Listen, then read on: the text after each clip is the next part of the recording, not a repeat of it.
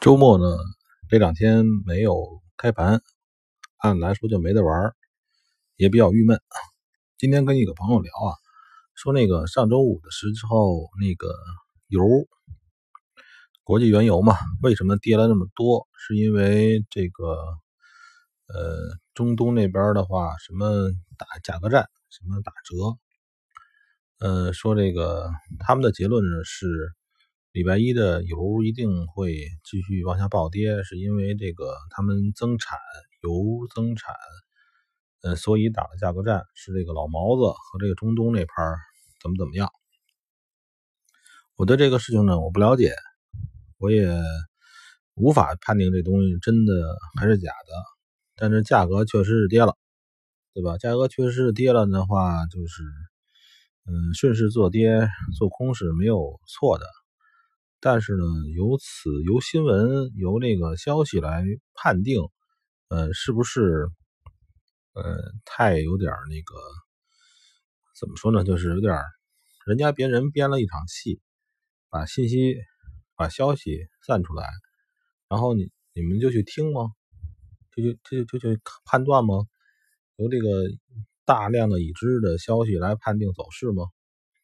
嗯，对于油啊，原油。我的观点是，油的它的那个难易程度呢，是我认为几乎是最产品里头算最难的。它比呃外汇货币对儿要难，比黄金要难，呃比别的别的一些大宗产品，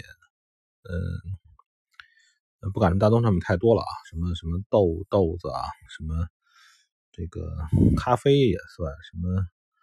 这个糖啊什么的，反正它肯定要比外汇外汇货币对和这个黄金重金属要难，这是我感觉。因为这个原油的产出国呢，中东有那么几个，再包括俄罗斯，包括英国、美国什么之类的，这个东西呢太敏感。也就是说，这一个桌子上那个，它有几个已经看得很清晰的大佬。是吧，在这儿博弈，然后呢，它而且它量并不算太大，在世界上，呃，很多那个，所以它的性质不太一样。对于油来讲，我劝大家尽量少做，它没有外汇这么的，怎么说？就这个产品呢，你就说，如果说你把这个欧美或者镑美或者美日啊这些大的主流货币琢磨透了，你就能吃一辈子。我就这么说吧，也不一定能吃一辈子，明儿以后就没有了呢，是吧？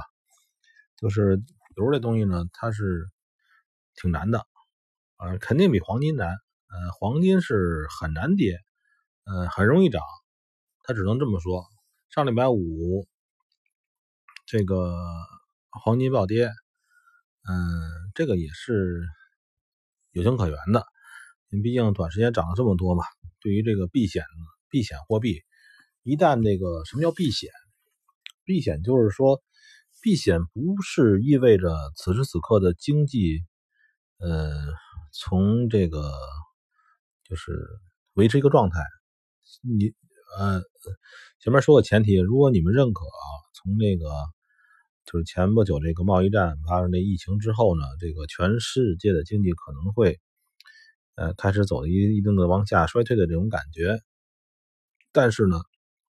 此时此刻的时候，已经不是避险了，就是避险，就是说，呃，本来是往上涨的，由于这个险发生了，邦叽一下，它不涨了，变成跌了，这叫险，对吧？但是如果是一直开始往下跌了，一直往下跌了，这也不叫险了，那么这个时候已经有确定、有一定的确定性了，就是在这个，我是说这个大的经济啊，全世界经济来看，它已经开始往下慢慢走了。所以这个时候呢，避险的能力可能就下降了。什么叫避险？就是说我如果是基金经理，我的钱，因为你手里拿着任何的钱，你拿着美元、拿着英镑、拿着人民币、拿着某种股票，都会被牵连到，就是被这种货币或被着这种有价证券的风险所牵牵制到，对吧？所以这个时候，当不确定性特别严重的时候，你持币也。持币也不稳定的时候，就有一部分就会转到黄金上去避险。但是黄金的池子很小啊，黄金的要是你要说那个大型的基金，像几百亿的基金，邦当一下，它这个这个这个到黄金上避险不太可能，所以它它也进不去。这个这个小港湾怎么能进入这个航航航航空母舰呢？是吧？所以黄金的这个东西呢，它没这么大，所以有可能啊，说这个呃避险结束了，那个。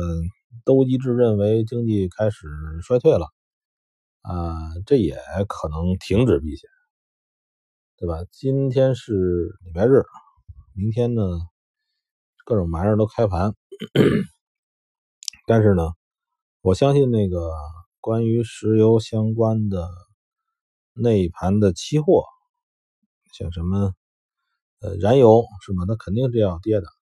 但是呢，它会不会明天那个有什么大的迹象反转？这个谁也不敢说，因为油这东西呢，它跟外汇不一样，外汇是很难反转的，因为外汇的它这个呃两国这个几国的这种趋势形成，基本上它会延续，中间的话它也会很难跌这么多。是吧？这这种黑天鹅几年才有这么一次，还还不一定有，是吧？据今知道，只不过就是英国那一次，瑞瑞瑞朗那一次。呃，除此之外，再往以前倒，什么就是那什么了？嗯，布林森不不什么布林顿森森林法案了，什么那那就不是不是不是我们这年龄段该搞的东西，这一九五几年的事了吧？那是反正更古老的事了，那是。嗯，那可能说的不对啊，那你自己找找，就是美元脱钩那次，是吧？嗯，明天礼拜一，然后我的想法呢是，哎，还是在家待着吧，干嘛呀，是吧？好好看看。然后周末的时候呢，我发现呢，有几个朋友问我问题，问我问题的话，我的这个视频可能做的有点混乱，就是没有什么，因为没有准备嘛，所以一直是想到哪儿说哪儿。嗯，今后有可能呢，花点功夫把它整理一下，整理一下那个，把那个题目啊更具备概括性。是，比如这一次要说什么，我我我先打一个，打几个标题吧，然后这样说起来呢，你们要翻起来，嗯，这个这个这个搜索的时候也能搜索到。比如说关于止损，我我的态度是吧？关于这个。技术技术参数我的态度，